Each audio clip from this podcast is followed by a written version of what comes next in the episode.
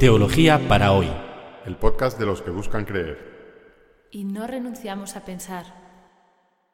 Una producción de la plataforma Acoger y Compartir.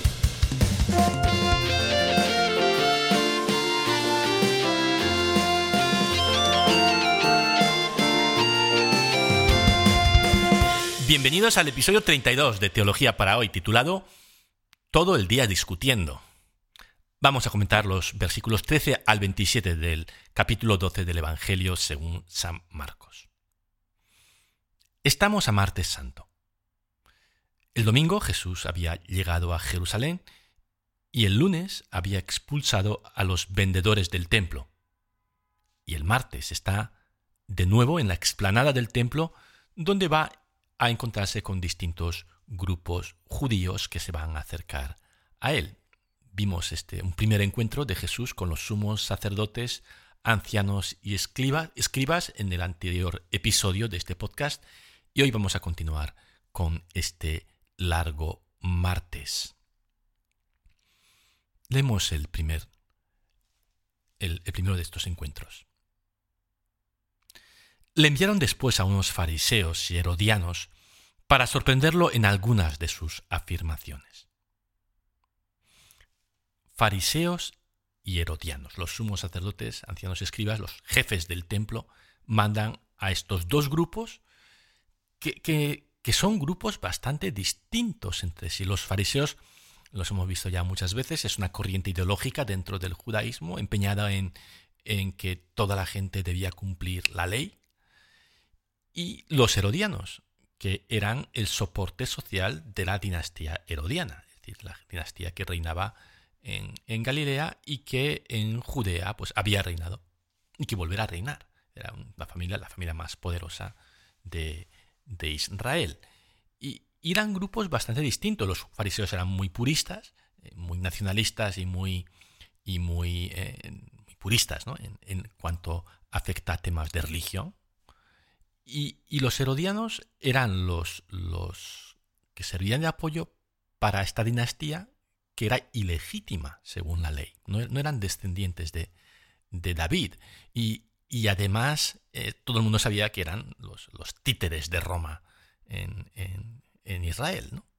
El Senado romano era el que había eh, hecho rey al primero de los Herodes. Herodes el grande. Así que bueno, pues la política dicen que hacen extraños compañeros de cama, estos dos fariseos y herodianos se acercan como un frente unido a, confrontar a Jesús ¿no?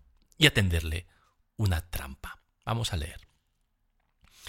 Ellos fueron y le dijeron, Maestro, sabemos que eres sincero y no tienes en cuenta la condición de las personas porque te, no te fijas en la categoría de nadie, sino que enseñas con toda fidelidad el camino de Dios. ¿Está permitido pagar el impuesto al César o no? ¿Debemos pagar o no? Se acercan haciendo la pelota a Jesús con una gran falsedad y, y le encajonan con un le hace una encerrona con, un dilema. ¿no?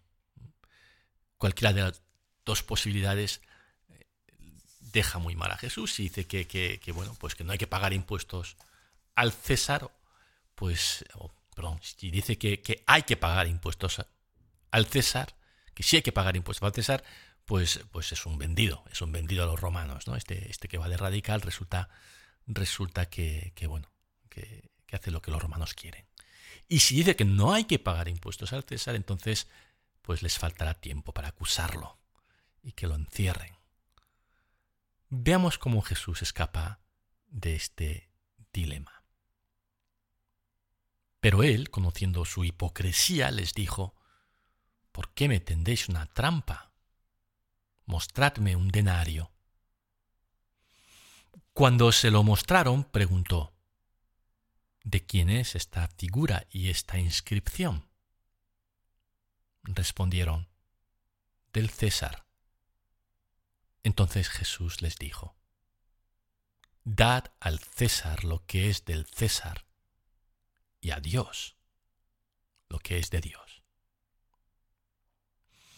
Y ellos quedaron sorprendidos por la respuesta. Jesús escapa de este dilema con su famosa frase, dad al César lo que es del César, a Dios lo que es de Dios. Pero, pero ¿qué quiso decir con esto? Algunos hoy entienden la frase como si Jesús hubiera dicho que bueno, lo material es competencia del Estado, ¿no? la economía, la política, lo social es competencia del Estado, lo espiritual, lo, religioso corresponde a Dios. Y, ciertamente no es lo que estaba diciendo, queriendo decir Jesús. ¿no? San Hilario de Poitiers, que, que, era un cristiano del siglo IV, dijo algo muy, muy interesante con respecto a esta frase. Dijo, a Dios debemos cuerpo, alma y voluntad, es decir, todo nuestro ser. Al César, en cambio, no le deberemos nada si llegamos a ser totalmente pobres. Es claro que no se puede poner al mismo nivel a Dios y al César. Esta frase no es, no es un, enunciado para un reparto de competencias entre, entre Dios y el poder civil, o entre la iglesia y el poder civil. La, fuerza del dicho no está en la primera parte de la frase, dar al César lo que es del César, sino en la segunda parte de la frase, dar a Dios lo que es de Dios. Dar al César lo que es del César es, es lo menos importante. Eh, es una frase que se limita a constatar la realidad, de que vivimos en una sociedad que pasa peajes, ¿no? que, que el poder imperial no, no, no te va a dar opción, te va a exigir que pagues impuestos. Y que, la, y que negarse a ello e, es, es la guerra.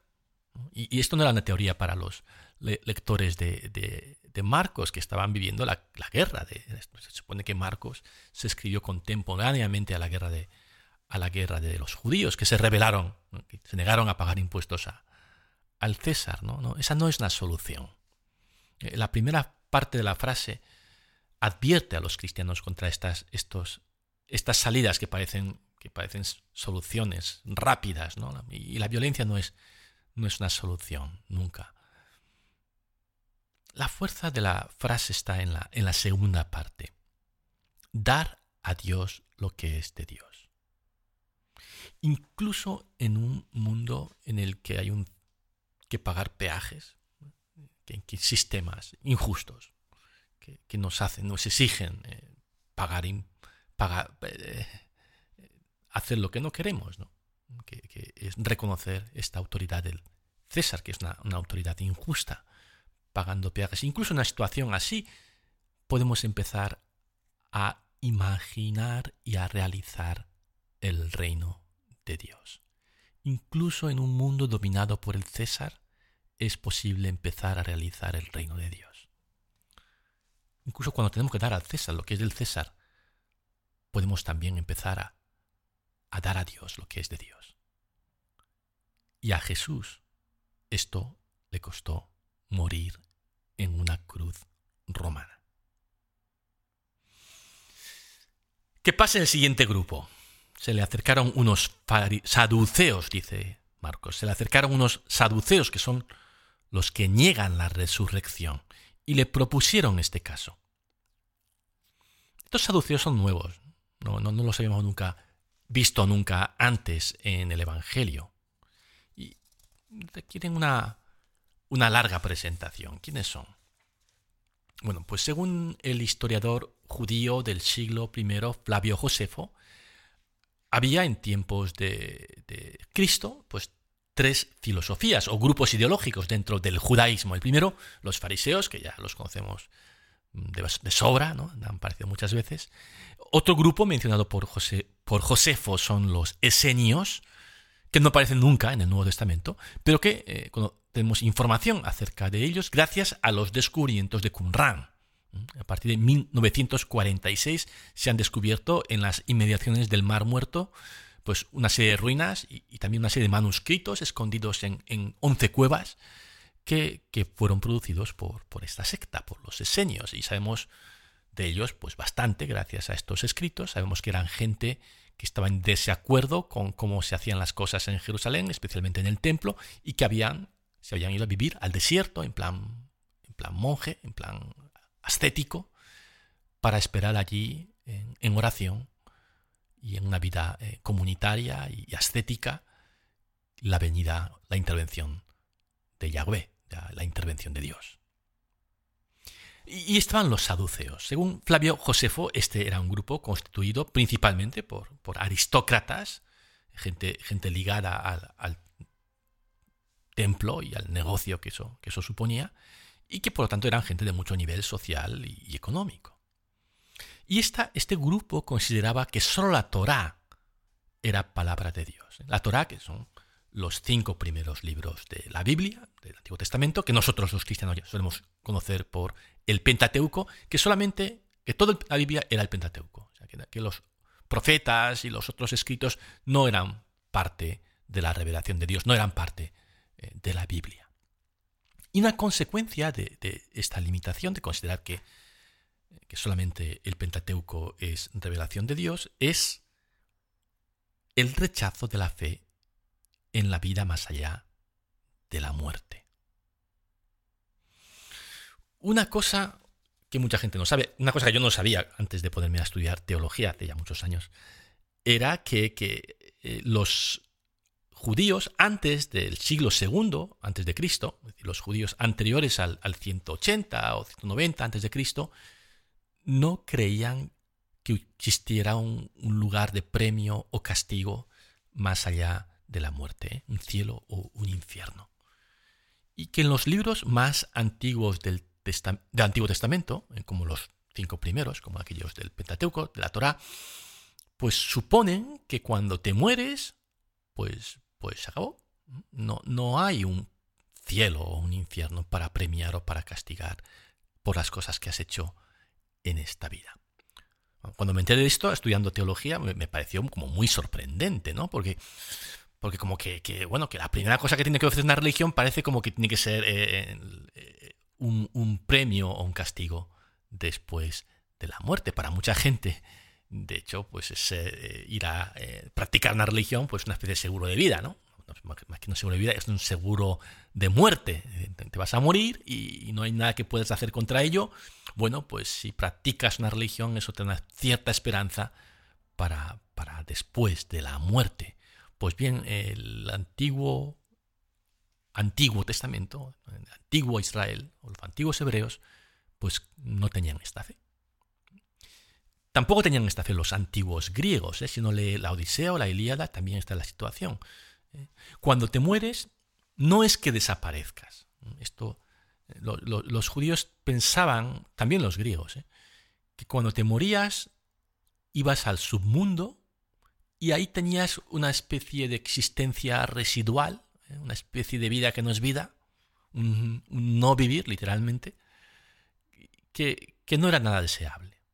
Y además ibas a ese lugar que se llamaba en hebreo Sheol y en, y en griego Hades, al Hades o al Sheol, ibas, hubiera sido bueno o malo. Todo, todo el que moría, todos, por lo tanto, terminaban en el Sheol o en el Hades, en el lugar de la muerte, independientemente de si has hecho el bien o si has hecho el mal. Es el lugar, el Hades es el lugar de los muertos. Y, no es un lugar de castigo, como tampoco lo es de premio. En este sentido, eh, el Antiguo Testamento cumplía eso que decía John Lennon, ¿no? Imagine there is no heaven. It's easy if you try. And no hell below us. Above Only Sky, cantaba John Lennon en su, en su maravillosa canción Imagine, que imagínate que no hay cielo, heaven, en el sentido de cielo espiritual, de salvación. Es fácil si lo intentas. No hay infierno, no hell. Y sobre nosotros solo sky, solo el cielo, el cielo atmosférico, el cielo físico. Bueno, pues esto que parecía tan moderno en los 60 o 70, pues está, es lo que creían los, eh, los textos más antiguos del Antiguo Testamento. Así que, bueno, pues eh, eh, esta era la situación de, o, la, fe de los, judíos hasta que algo pasó a inicios del siglo II Cristo, en torno al año 170, 180, se produce una, una, situación, una situación dramática para el pueblo de Israel. ¿no? Y esta situación dramática consiste en que bueno, Israel está sometido a la Asiria ¿eh? y Siria entonces es, un, es una monarquía helenística, es decir, de cultura y lengua griegas, y, estos días estamos viendo imágenes de Siria, ¿no? Muy, muy tristes y preocupantes. Una de las imágenes que vimos es, eh, son las ruinas de, Palmira. Palmira se dice que es la ciudad greco-latina mejor conservada, de la cultura helenística mejor conservada del mundo. Y está en Siria, el desierto de Siria. Bueno, pues los sirios controlaban en aquel entonces, siglo II desde Cristo, a los judíos y los judíos, eh, y, bueno, pues había un rey sirio de Damasco, de lengua griega, eh, que eh, Antíoco IV, que trató de forzar a los judíos a denunciar a su, a su fe. Incluso, pues, bueno, pues, la típica situación de martirio, ¿no? O sacrificas a los ídolos o te matamos. Y, y algunos fieles judíos eh, israelitas prefirieron morir. Si quieren leer más sobre esta historia, pueden, pueden consultar el libro o los libros de los macabeos en el Antiguo Testamento. Y, esta situación de, persecución y de martirio hace, hizo que se, que se planteara una pregunta, ¿no? ¿Cómo puede Dios, que es justo, permitir que el verdugo criminal, pagano, prevalezca sobre la víctima inocente. Y esta es la pregunta que dio origen a la fe en la inmortalidad. Dios tiene que hacer justicia. Y como la justicia no ha sido posible en esta vida, tiene que haber otra. Y ahí sí, los muertos resucitarán, serán sometidos a juicio y después del juicio, premio o castigo. Es un razonamiento distinto del razonamiento que siguieron los, los griegos. ¿eh? Platón, por ejemplo, hace un razonamiento sobre la inmortalidad del alma distinta a la que hicieron los, los judíos. Y es que, bueno, Platón pensó, ¿no? El ser humano es capaz de manipular ideas, de, de, con, con, estas entidades invisibles que llamamos información o software en en términos modernos, es capaz de, de, entender y de tener acceso al mundo de las ideas. Las ideas son inmortales, por tanto el alma, que tiene la misma naturaleza que las ideas, debe ser inmortal. El cuerpo se deteriora, muere, se corrompe, pero el alma es eterna. Pensaba así Platón.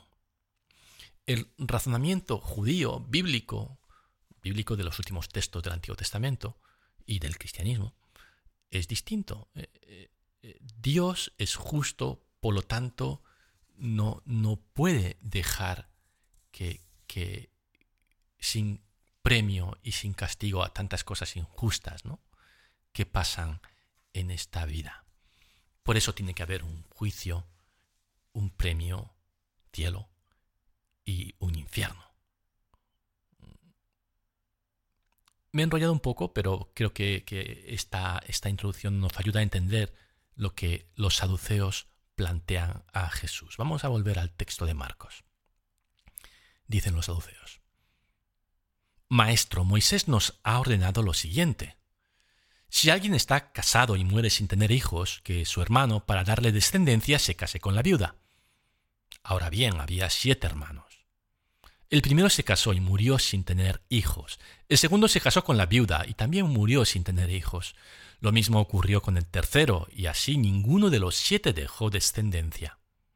Después de todos ellos murió la mujer.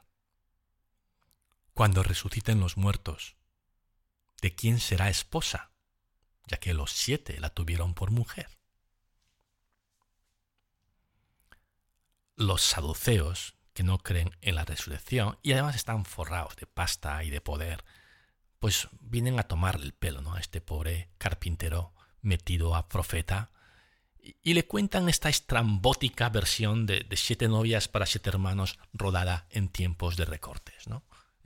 no hay siete novias, hay una sola novia para los siete hermanos y va pasando de uno a otro. Vemos, veamos cómo, cómo contestó Jesús a, cómo respondió Jesús a esta situación. Jesús les dijo, ¿no será que sois vosotros los que estáis equivocados por no comprender las escrituras ni el poder de Dios? Cuando resuciten los muertos, ni los hombres ni las mujeres se casarán, sino que serán como ángeles en el cielo. ¿Qué es como decirles a los saduceos? ¿Qué os creéis? ¿Que va a ser en el más allá más de lo mismo? ¿No entendéis de qué va la justicia y el poder de Dios? El futuro no seguirá, en el futuro no seguirá vigente este sistema machista que ha tratado a esta mujer como si fuera una pieza de mobiliario que pasa de un hermano difunto al siguiente. El matrimonio patriarcal será abolido y será otro tipo de vida como ángeles en el cielo. Y, sigue hablando. Y con respecto a la resurrección de los muertos, ¿no habéis leído en el libro de Moisés, en el pasaje de la zarza, lo que Dios le dijo? Yo soy el Dios de Abraham, el Dios de Isaac y el Dios de Jacob. Él no es un Dios de muertos, sino de vivientes. Estáis en un grave error. la relación de cada uno de nosotros con Dios es tan fuerte que ni la muerte puede extinguirla. Quien es amigo de Dios será rescatado de la muerte. Es esta conexión con Dios lo que, lo que nos restaurará a la vida, no que haya una parte en nosotros que sea inmortal, no, es todo, todo yo. La, la, la Biblia habla de la resurrección del cuerpo, es decir, todo lo que yo soy en mi individualidad, en lo que yo soy, en mi historia, lo que yo soy como persona única, eso es lo que Dios va a rescatar de la muerte, no, no que un alma, una parte de mí eh, se funda con el nirvana. No, e, es, yo y yo y yo, como decía Unamuno, ¿no? Ese yo que, que, tiene una historia, que, tiene, que, que, tiene una historia única ¿no? y, quien tiene una individualidad eh, insustituible. ese yo es lo que Dios rescata de la muerte, del Sheol, del, del Hades. Eh, eh, en, en la iconografía ortodoxa, la resurrección es representada por una imagen de Jesús que desciende al Sheol y ahí coge de la mano a Adán y a Eva y los rescata de la muerte. Dios es quien nos rescatará a cada uno de nosotros en lo que somos, en todo lo que somos. La, visión del ser humano de la Biblia es mucho más holística, no es dualista como, como en la filosofía de Platón, alma contra el cuerpo. No, todo lo que yo soy será eh, rescatado de la muerte por Dios. Esa es la resurrección en la que creía Jesús. Quedan aún algunos encuentros en este largo martes que ocupa el final del capítulo 11 y todo el capítulo 12 del Evangelio según San Marcos. Continuaremos comentándolos durante la próxima, en el próximo episodio. Que tengáis una estupenda semana.